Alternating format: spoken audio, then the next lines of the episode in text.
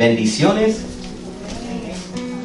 Este mensaje, eh, como la mayoría de nuestros mensajes, si no saben, salen en, ah, después salen por medio de Facebook, salen por Google, salen por la página de la iglesia, la ibbhomestead.org. Están todos esos, ah, eh, estos mensajes ahí donde tú los puedes ver, donde se puede hacer, eh, descargar el boletín para si un día tú fallas el mensaje y quieres llenarlo en casa, puedes hacer todo eso. Y, um, y por eso les recordé, como siempre, que tengan su tarjetita. Les digo, hoy va a ser un mensaje que jamás se van a olvidar. El- en el día de hoy voy a hablarle sobre enfrentando la enfermedad con la fe inquebrantable y cómo mantenernos fuertes cuando las cosas van mal en la vida. Esto es una de las enseñanzas que hemos estado haciendo por medio de los dos meses, que vienen directamente del libro que les acabo de regresar, porque de eso se trata el libro, cada capítulo es cómo enfrentar bíblicamente y cómo tener fe que no te estremece cuando la vida va mal. Y en el día de hoy, yo quiero que tengan sus notas, todo el mundo debe tener una plumita, porque le prometo que si ustedes toman notas, van a estar listos, porque a todos, todos vamos a tener que enfrentar una enfermedad tarde o temprano.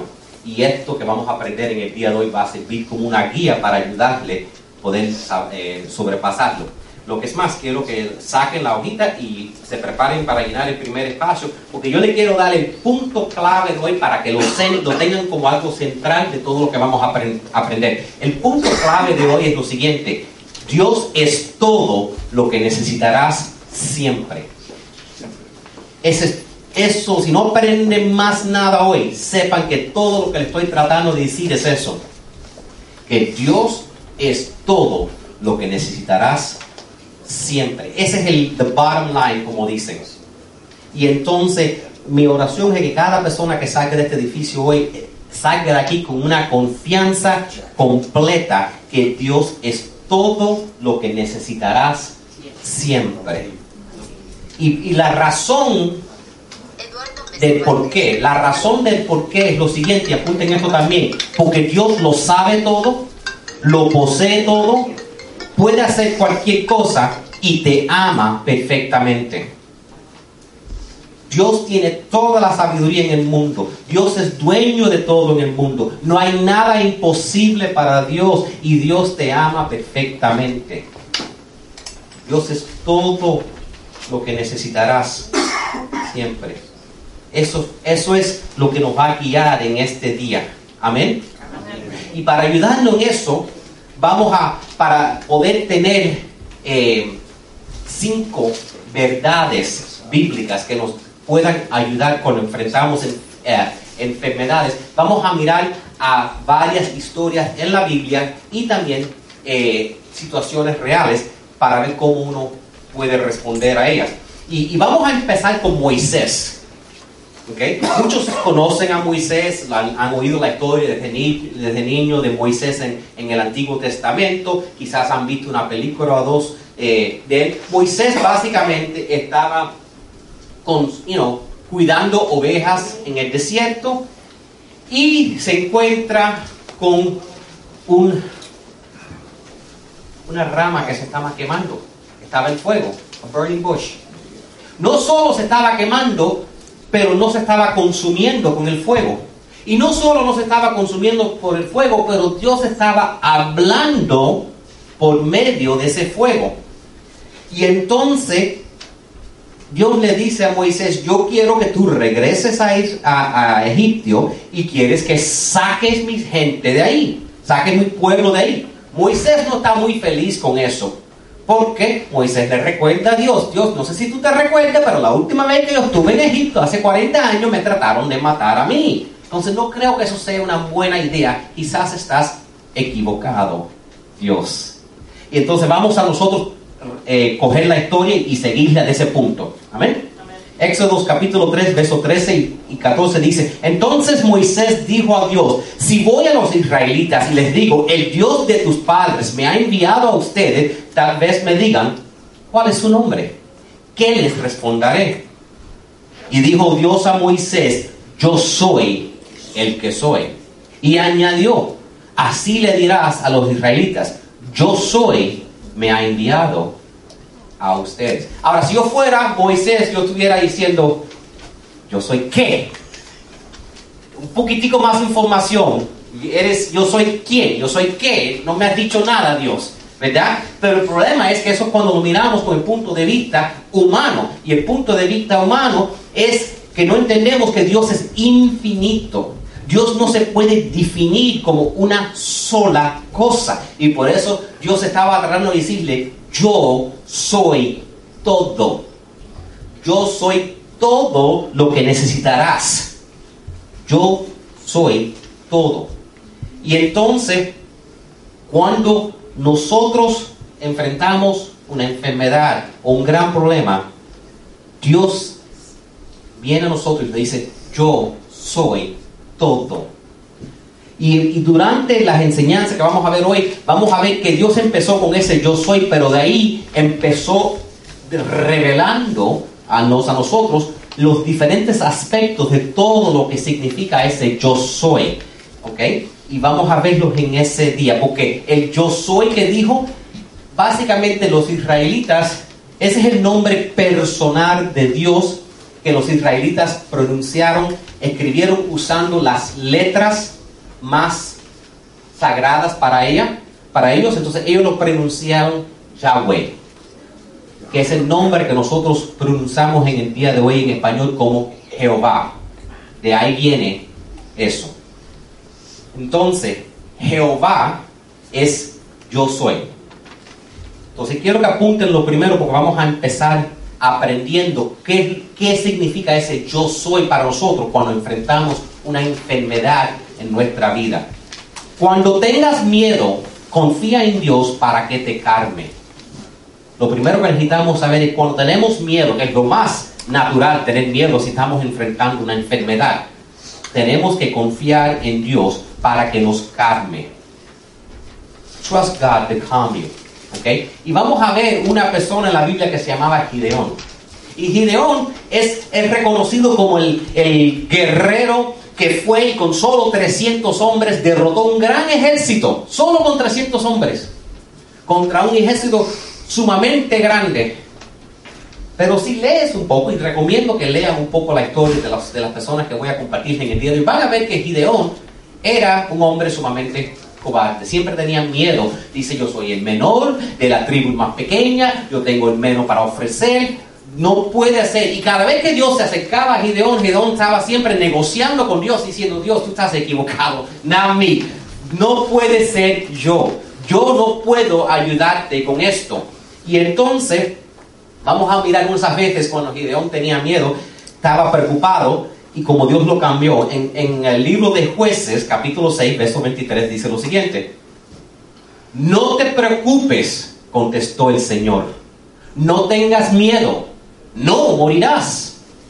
Entonces Gedeón construyó un altar al Señor en ese lugar y lo llamó Yahweh Shalom, Jehová Shalom, que significa el Señor es paz. Jehová es tu paz. Jehová es mi paz. Ahora, algo importante, ya se lo apunté ahí, que eh, Jehová Shalom significa Jehová es mi paz. Pero, ¿sabe qué? Esto está cómico. La Biblia hay que a veces entenderla, esto está súper cómico. Entonces, Gedeón construye un arca, Jehová es paz. Y Jehová le dice, qué bueno, ahora dale la guerra. ¿De verdad?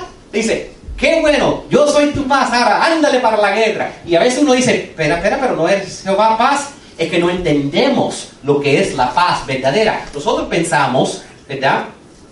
Nosotros cuando pensamos Jehová Shalom, el Señor es paz, pensamos que eso significa que no hay guerra, significa que no hay problemas. Pero eso no es lo que es. La paz no es la ausencia de problemas, la paz es la falta de ansiedad en medio de los problemas. ¿Por qué no apuntan eso en sus notas? La paz no es la ausencia de problemas. La paz es la falta de ansiedad en medio de los problemas. A veces cuando dicen, oh, es paz, ok, no va a haber más guerra, no va a haber problemas, no va a haber más discusiones en la familia. No, en este mundo habrán, habrán tribulaciones siempre. Pero la paz del Señor es la falta de ansiedad en medio de esos problemas.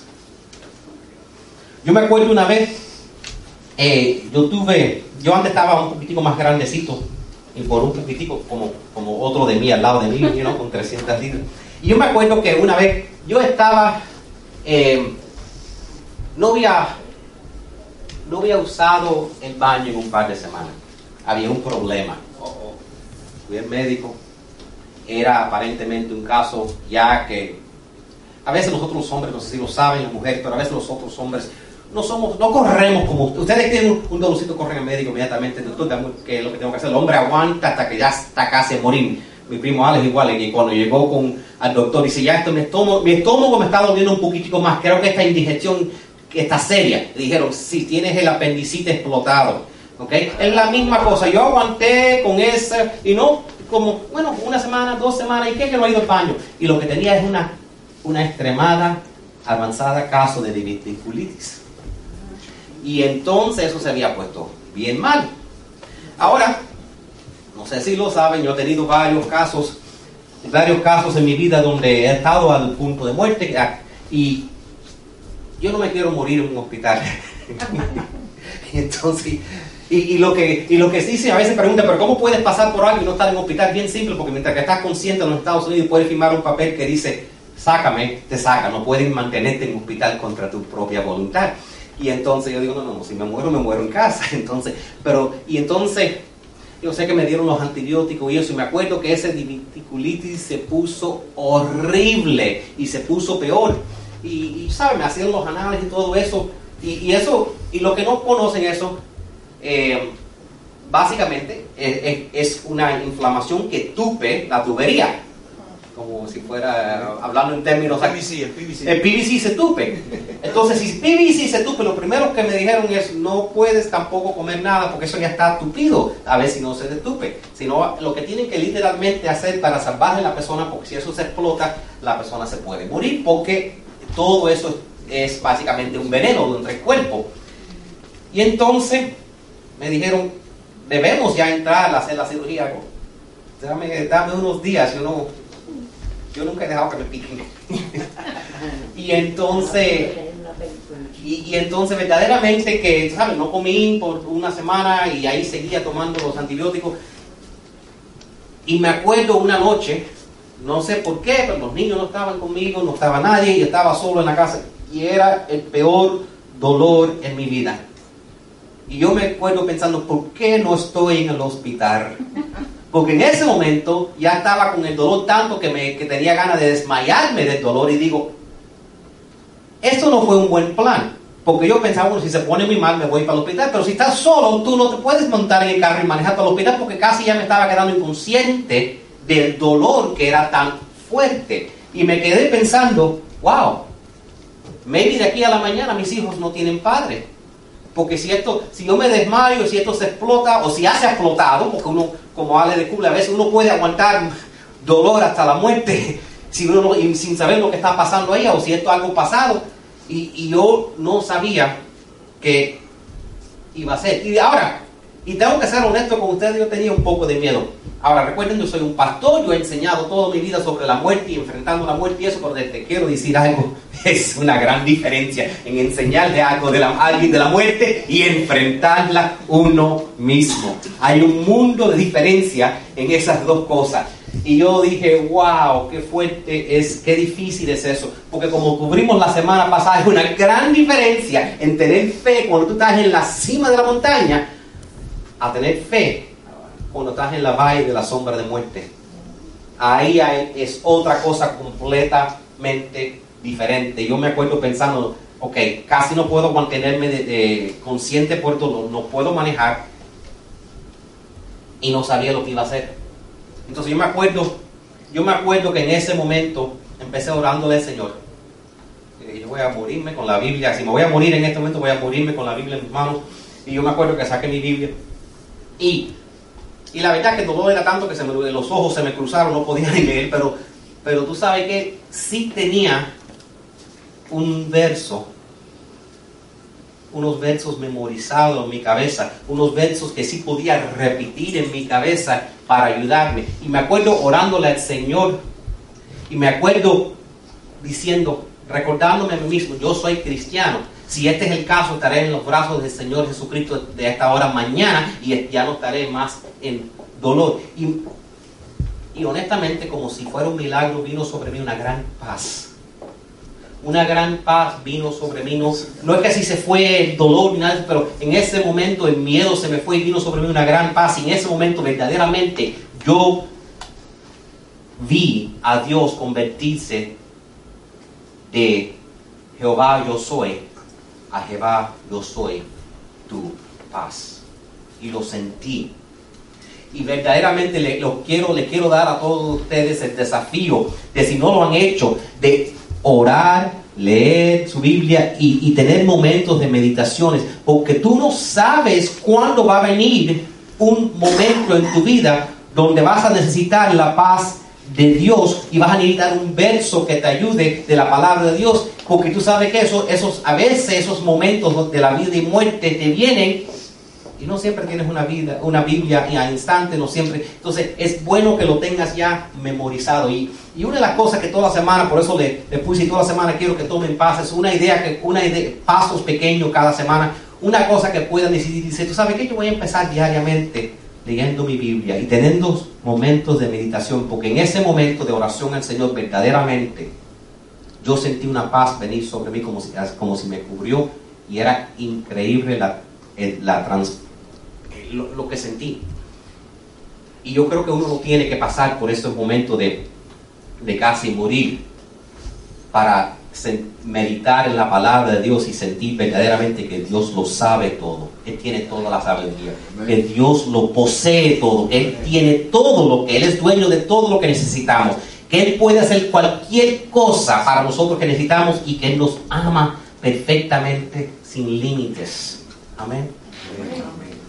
La, siguiente, la, segunda cosa que quiero que tengan claro en su mente es cuando estés confundido, confía en Dios para que te guíe. Cuando estés confundido, confía en Dios para que te guíe. When you are confused, trust in God to guide you. Porque muchas veces cuando estamos sufriendo el dolor, cuando estamos enfrentando una enfermedad, muchas veces durante esos momentos lo confundimos, no sabemos qué hacer. A veces alguien nos pregunta, bueno, ¿qué tú quieres? ¿Ir al médico? ¿Quieres tomar esto? ¿Quieres? Y uno ni sabe. Honestamente, uno ni sabe. En ese momento, no sé. Tú decides. Yo no estoy para decidir en este momento porque estoy solo aguantando el dolor. Y entonces, y los que han sufrido con un dolor, una enfermedad grande, saben la desorientation que uno enfrenta, como uno se confunde, no sabe qué hacer. otro de los versos que yo me acuerdo, eh, y les voy a dar dos que me ayudaron a mí profundamente en esa noche. Uno de ellos es el Salmo 23. El, solamente el, Salmo 23, el primer versículo, si lo podemos leer todos juntos, lo voy a poner en la, en la pizarra. ¿Listo? Uno, dos, tres. El Señor es mi pastor, nada me faltará. Eso es otro de los nombres que Dios reveló que Él es de nosotros, que Él es Jehová Ra el Señor es mi pastor. El Señor es mi pastor.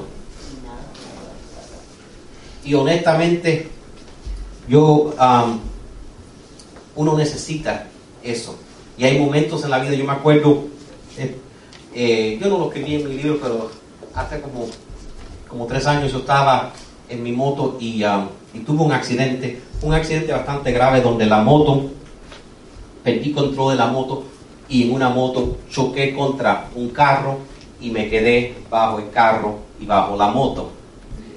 Eh, me acuerdo, me acuerdo cuando primero ocurrió pensando, ay, ay, tengo que salir de aquí porque o el carro o la moto está chorreando aceite por todo mí, me estoy llenando de aceite. Pero no era el carro ni la moto echando el aceite, era yo chorreando sangre que nunca había visto sangre así salir como si fuera de una manguera. Y me di de cuenta de eso. Cuando la primera persona vino, vino corriendo a la cena y llegaron, como dicen siempre, a you okay, ¿estás bien? Y cuando miran y me miran, echan un paso para atrás y dicen, oh no, no estás bien. Y yo me acuerdo pensando, oye, pero no me dejen, no me dejen, estoy aquí trabado y me acuerdo, me acuerdo que estaba bajo el carro, el carro estaba prendido, la moto estaba prendido, estaba el, el tubo escape de la moto quemándome la pierna, estaba el, el tubo escape del carro al lado de mi cabeza. Y me acuerdo pensando que yo en ese momento, si hubiera tenido la fuerza para cortarme la pierna para salir debajo de eso, lo hubiera hecho porque tenía miedo en ese momento que algo se iba a explotar. Porque estaba el tanque de la moto al lado del mofle del carro, no era una escena muy buena, estaba en- y, y la sangre chorreando y eso, y no, y no podía salir. Y yo estaba agarrando mi pierna y si yo hubiera podido arrancar la pierna y dejado la pierna atrás, la hubiera dejado con tal de salir debajo de eso. Tenía mucho miedo. Eh, y cuando pasa cosas así, qué confusión. Porque no es como si podía, no me podía quitar la moto encima, no me podía quitar el carro encima, no sabía lo que yo iba a hacer. Y me acuerdo, me acuerdo que al fin, ¿sabes? Obviamente eso paró todo el tráfico, eso era en Chrome, se quita, se quita del letrero que dice el número de gente que se ha muerto, ahí mismo fue cuando ocurrió. Y, ah, y me acuerdo, wow, voy a, voy a, voy a, voy a cambiar el récord. Dice zero fatalities este año, ahora van a estar aquí sin uno. Y me acuerdo, wow, que vinieron mucha gente eh, para allá para, y you know, quitaron la moto, movieron el carro encima. Y me acuerdo, eh, Dios es muy bueno. Amén. Entre la gente que se quedaron atrapados, habían dos enfermeras en dos diferentes carros que iban a su trabajo, que era en el que trabajaban en la sala de emergency de trauma. Su trabajo era básicamente lo que hacían todo el día es coger gente como yo que habían acabado de tener un accidente en una moto y salvarle la vida. Y venían ahí, estaban preparados y ellos me atendieron ahí mismo en ese lugar. La ambulancia no pudo llegar. Nada llegar porque eso se trancó increíblemente. Me acuerdo, me acuerdo mi, ah, eh, mi mano llevándome y, tratando de llevarme a cualquier lugar. Y, cuando es un accidente un poco grave, ¿tú sabes qué? Cuando es un lugar pequeño, los doctores dicen, nosotros no estamos equipados para tratar esa- esas cosas, tienes que seguir con él, ¿qué haces aquí con él? Yo digo, por favor, por lo menos cósame, por lo menos cósame. Y me recuerdo, me recuerdo que yo, me, yo estaba diciendo, por, lo menos para parar la sangre. Y el problema es que cuando tú te das, lo que pasó es que no solo choqué, eh, todavía los golpes de cuerpo, pero no solo eso, pero en la motocicleta hay un, los frenos tienen un reservoir, así, una cosa cuadrada, así, que es lo que aguanta el líquido de- de- de- de freno. Eso entró en mi cabeza. Y entonces, eso hay que cerrarlo, el hueco inmenso ahí en mi cabeza. Y entonces, el problema es cuando tienes un golpe de cabeza, ¿tú sabes qué? No te pueden dar nada para el dolor. Y yo me acuerdo la gente corriendo y, y oh my gosh, y tratándome y corriendo eso. Y, y dicen que cuando tú estás al punto de morirte, que tu vida eh, es como una, una serie de, de- de fotos, como eh, una tras del otro. Bueno, eso no fue exactamente. Yo cuando vi todos los doctores corriendo, ¿sabes que me puse a pensar? Oh, wow, esto es como en televisión, como una novela. Wow. Action thriller. Esto es igual que en el televisor, todo el mundo, emergency, emergency, code blue. Tenemos un accidente de moto. Are you, y, y no me gustó como dijeron, ¿eres, are you a donor? Y dije, no, todavía ahora, pero no me preguntes ahora. en este momento no quiero ir esa pregunta que si, que si quiero donar mis órganos. Pero eh, le dije, todavía los necesito.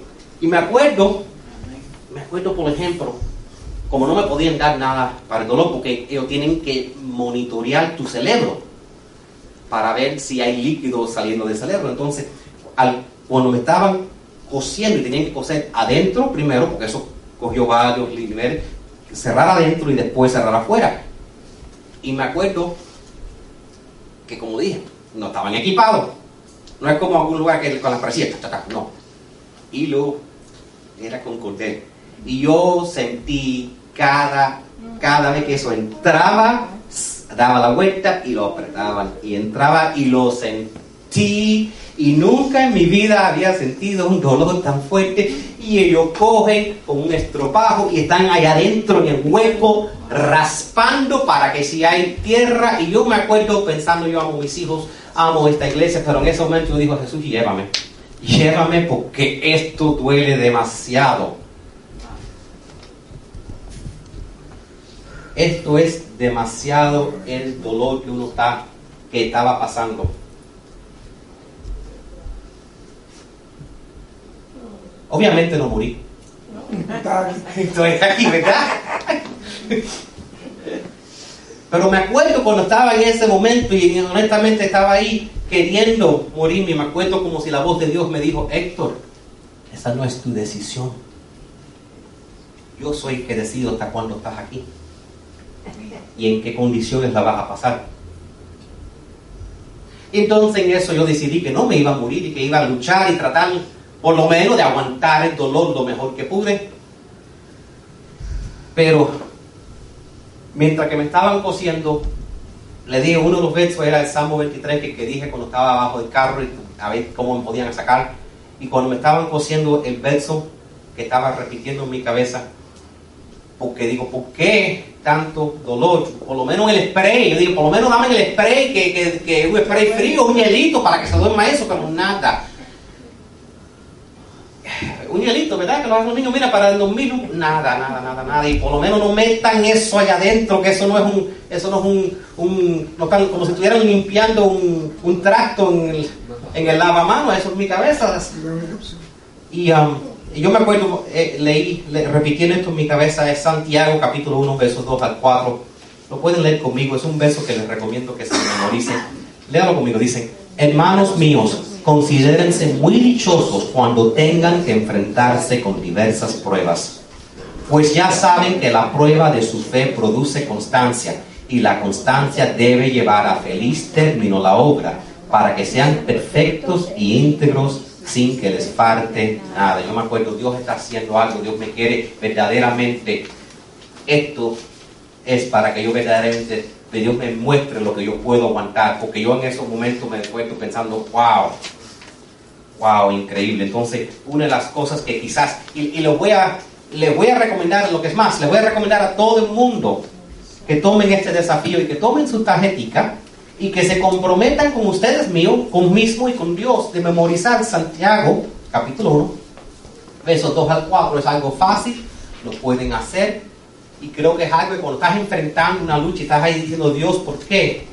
Te va a ayudar es un compromiso con ti mismo, es un compromiso con Dios.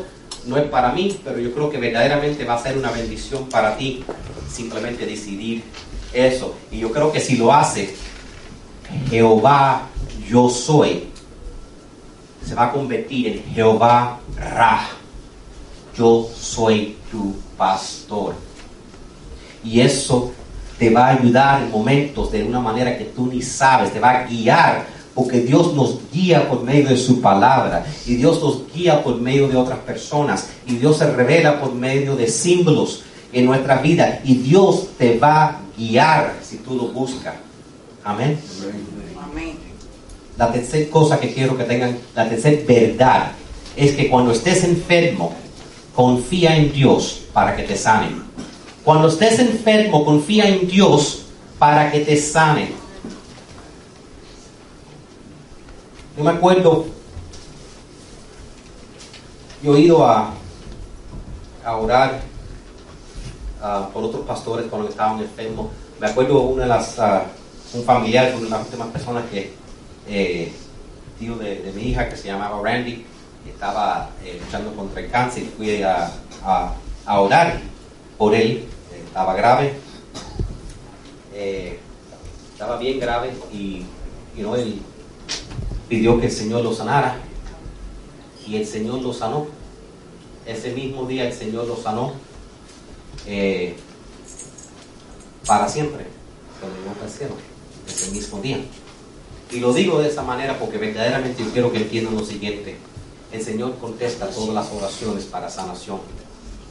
Alguna gente los sana para siempre y se los lleva al cielo. Porque en el cielo no hay dolor, no hay enfermedad y jamás estarán enfermos. Cuando el Señor me ha sanado a mí, es solo temporariamente.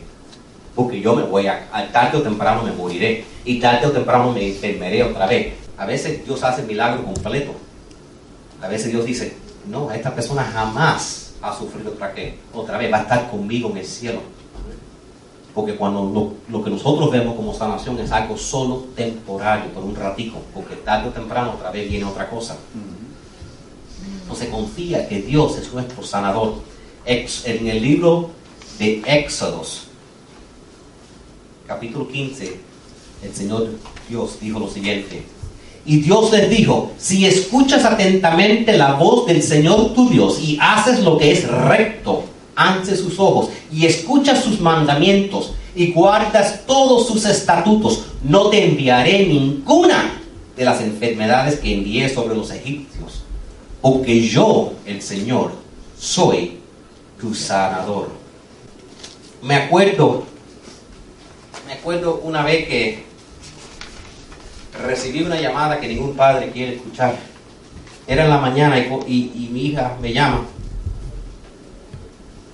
Y yo digo, ¿qué pasa? Y flat tire o algo, y dice, papi, no estoy bien. Ven, corre. Y yo, ¿a dónde estás? ¿Qué? Y ya no pude decir más.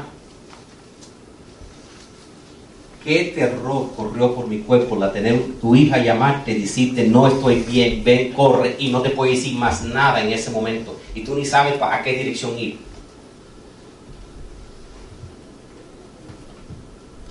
Yo me acuerdo pidiéndole al Señor que me guiara. Empecé orando y en eso vi los helicópteros empezando a venir. Tiene que ser para allá. Entonces empiezo yendo para allá. Eso fue en Old Cutler. Old Cutler tiene dos hileras. Una para allá, una para acá. Cuando un accidente no hay manera de llegar. Yo hice algo que no debía haber hecho. Yo cogí mi carro y lo manejé por siete millas por la acera. Lo más rápido que el carro podía poner. Si hubiera visto a alguien caminando por la, calle, eh, por la acera, lo hubiera llevado. Yo no sé cómo no me maté con algo, no sé cómo el carro capió, porque la acera no está diseñada para un carro, pero yo tenía que llegar a mi hija. Y el terror que estaba llegando ahí. Y cuando llego ahí y veo, mi hija había volado por el frente del carro. Y había mucha gente ahí y estaba atrapado en el carro. Y estaba cubierta en sangre porque cuando tú te vas por el vidrio del carro, eso te destroza en- ahí.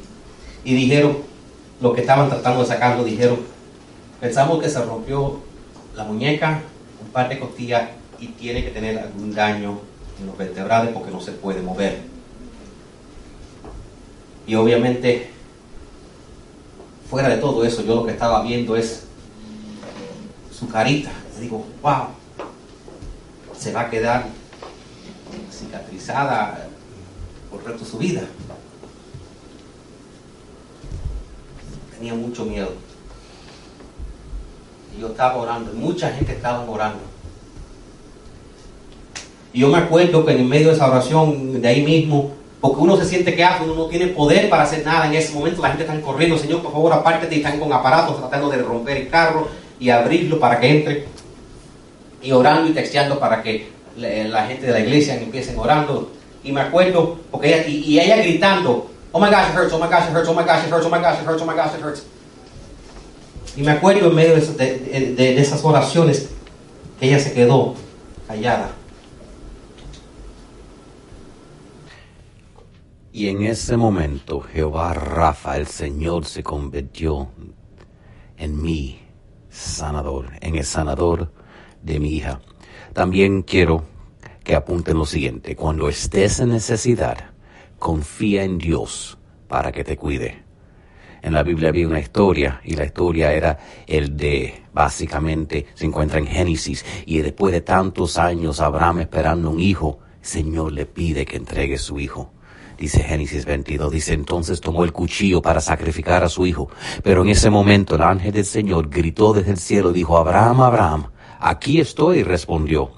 No pongas tu mano sobre el muchacho, ni le hagas ningún daño, le dijo el ángel. Ahora sé que temes a Dios, porque ni siquiera tú has negado a darme a tu único hijo.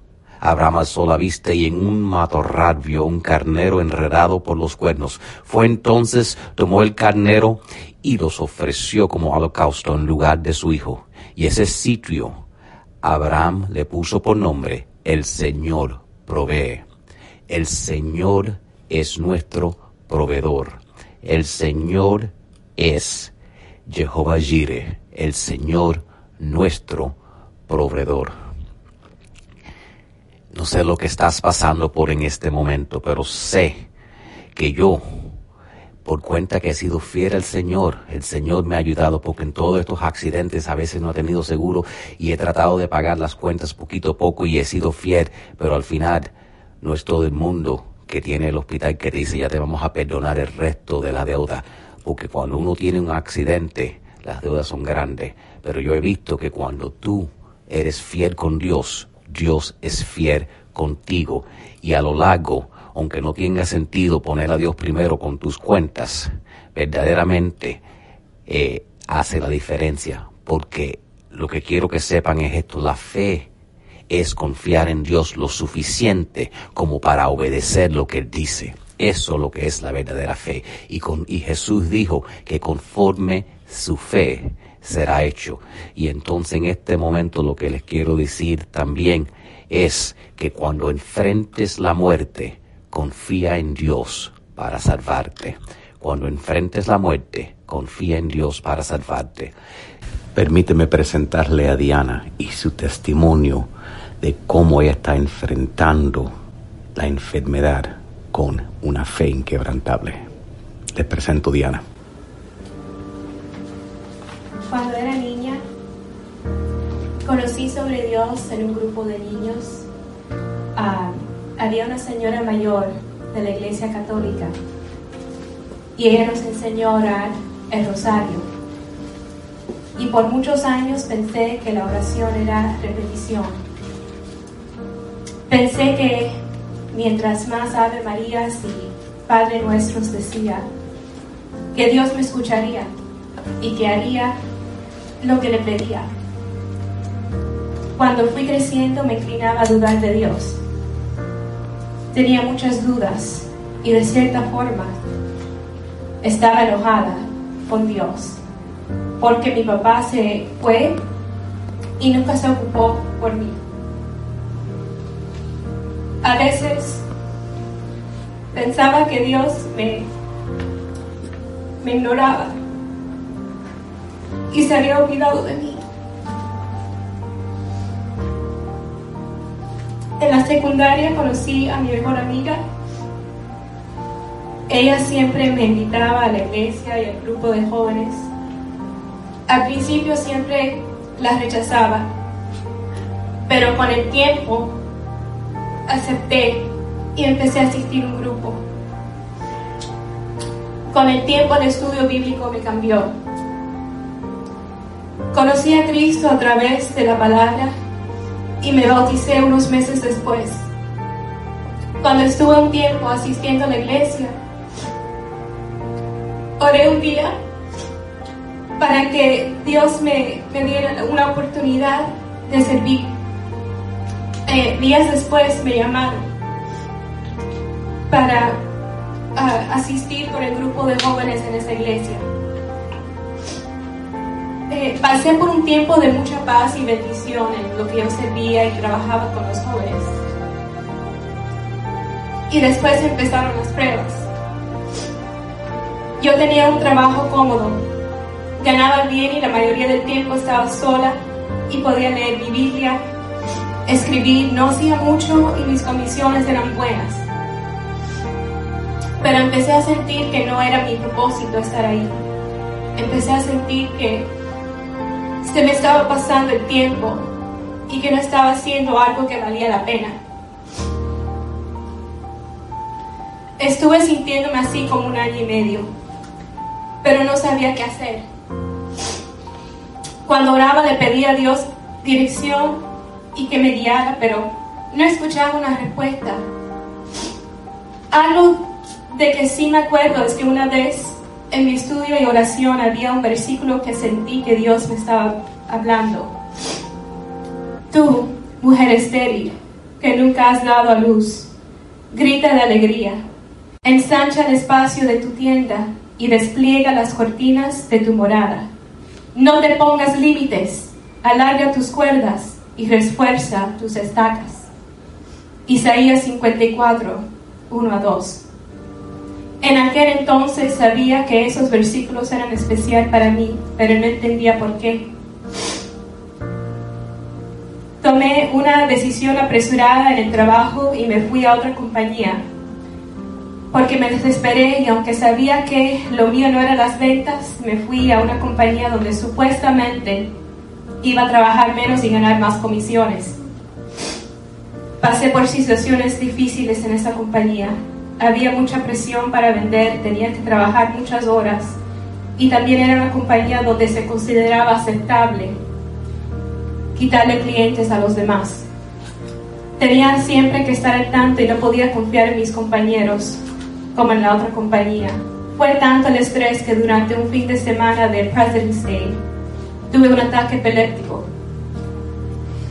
Había estado trabajando 12 horas para intentar llegar a una meta excesiva. Ya no podía más. Y me vine a empezar a despertar en la ambulancia. No tenía idea de lo que había sucedido. Durante tres días me tuvieron en el hospital y me examinaron el cerebro y el corazón. No encontraron nada. Durante esos tres días en el hospital tuve tiempo para pensar. Había dedicado tanto al trabajo y a las responsabilidades que sabía que tenía que ser menos regresé al trabajo y en vez de trabajar 12 horas diarias, trabajaba 8. A los jefes no les gustaba mucho, pues me preguntaron en algunas ocasiones cómo pensaba ser mi meta si me iba temprano. Retomé mi búsqueda de trabajo de nuevo y comencé a orar que Dios me guiara a mi propósito. En esa búsqueda, mi mejor amiga, la misma que me invitó a ese grupo, que me ayudó a conocer a Cristo, me aconsejó que considerara ser maestra. Al principio no estaba segura porque estaba acostumbrada a ganar más que una maestra. Estaba acostumbrada a estar cómoda. Pero lo hice y decidí que quería hacer algo diferente en mi vida, algo que valiera la pena. Mientras que buscaba oportunidades, las cosas empeoraron en el trabajo. En una reunión la jefa nos mandó a mentir sobre financiamiento me sentí mal durante esa reunión. Hablé y le dije que no era buena idea, pero al final no me hizo caso y no me dio importancia a lo que, a lo que dije. Tuve un sentimiento tan fuerte de rechazo que me disculpé y me escondí en el baño. Ya era claro que no pertenecía ahí y era obvio que en solo un par de semanas fui de ser la nueva favorita a ser la rechazada. El momento que me llamaron de la escuela para ofrecerme el puesto de maestra fue un momento de inmensa gratitud y alivio. Dejé el trabajo de inmediato. Pensé que todo iba de maravilla y dos semanas antes de empezar como maestra tuve otro ataque mientras que estaba en vacaciones. Lo único que me acuerdo es que cuando me llevaban los paramédicos y me estaban tratando de despertar. Yo pensaba, no otra vez. No quería despertar. Era como una pesadilla.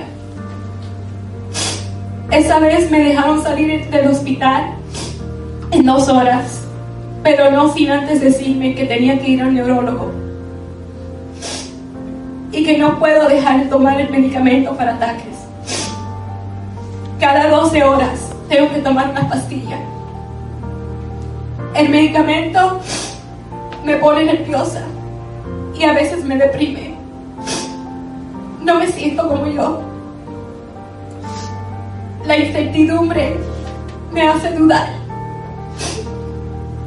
No quiero tomar el medicamento, pero es peligroso si no lo tomo. Pero a pesar de eso, sigo buscando de Dios. Sigo también porque ahora sé por qué Dios me dijo que ensanchara el espacio de mi tienda. Tengo 35 razones y todos tienen nombre y apellido. Y a veces en su casa lo único que escuchan son peleas entre sus padres. A veces lo único que escuchan son reproches. No saben que Dios los ama. Es por la gracia de Dios que sigo. Por mi propio esfuerzo no lo podría hacer. Y los dejo con un versículo que me ha dado fuerza. Una vez en oración, Dios también me habló a través de este versículo. Tres veces le rogué al Señor que me la quitara, pero Él me dijo, te basta con mi gracia, pues mi poder se, se perfecciona en la debilidad, porque lo tanto gustosamente haré más bien al área de mis debilidades, para que permanezca sobre mí el poder de Cristo. Por eso me regocijo en las debilidades, insultos, privaciones, persecuciones y dificultades que sufro por Cristo. Porque cuando soy débil, entonces soy fuerte. Segundo Corintios 12, 8 a 10. Gracias.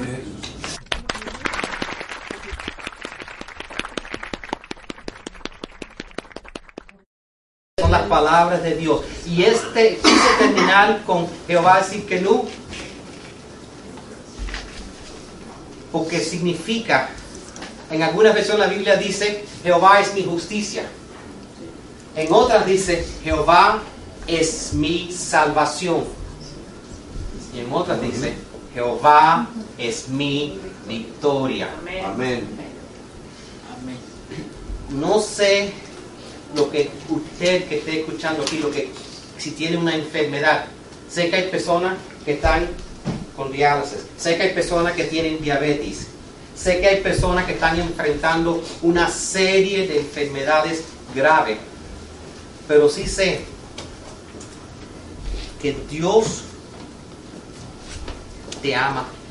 Dios es todo lo que jamás necesitarás en tu vida. Dios lo sabe todo, lo tiene todo, Dios lo puede hacer todo y Dios tiene todo el amor que tú jamás necesitarás. Y Dios nos perdona y Dios nos sana y yo sé, Diana, que tú tendrás tu victoria en el nombre del Señor. Amén. Les voy a invitar a todos que le declaren esto conmigo. Dios santo en el cielo. Jesús es mi Señor. La Biblia es mi guía. Lléname de tu Espíritu Santo. Me arrepiento de mis pecados.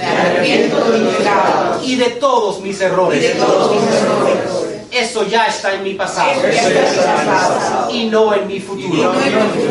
Declaro en fe que toda maldición está quebrantada. Toda enfermedad es sanada. Y toda deuda es cancelada. Yo soy la iglesia. Parte de un gran movimiento. Proclamando el reino de Dios. Y dejando un legado. Las cosas están cambiando. Cuidaré de mi cuerpo. Renovaré mi mente. Mi vida nunca será igual. Yo tengo amor. Fe. Paz. Poder. Protección. Y sabiduría en Cristo. La vida en abundancia. Y la vida eterna ya es mía. Dios Todopoderoso. Tú eres mi proveedor. Nada me faltará. Bendecido.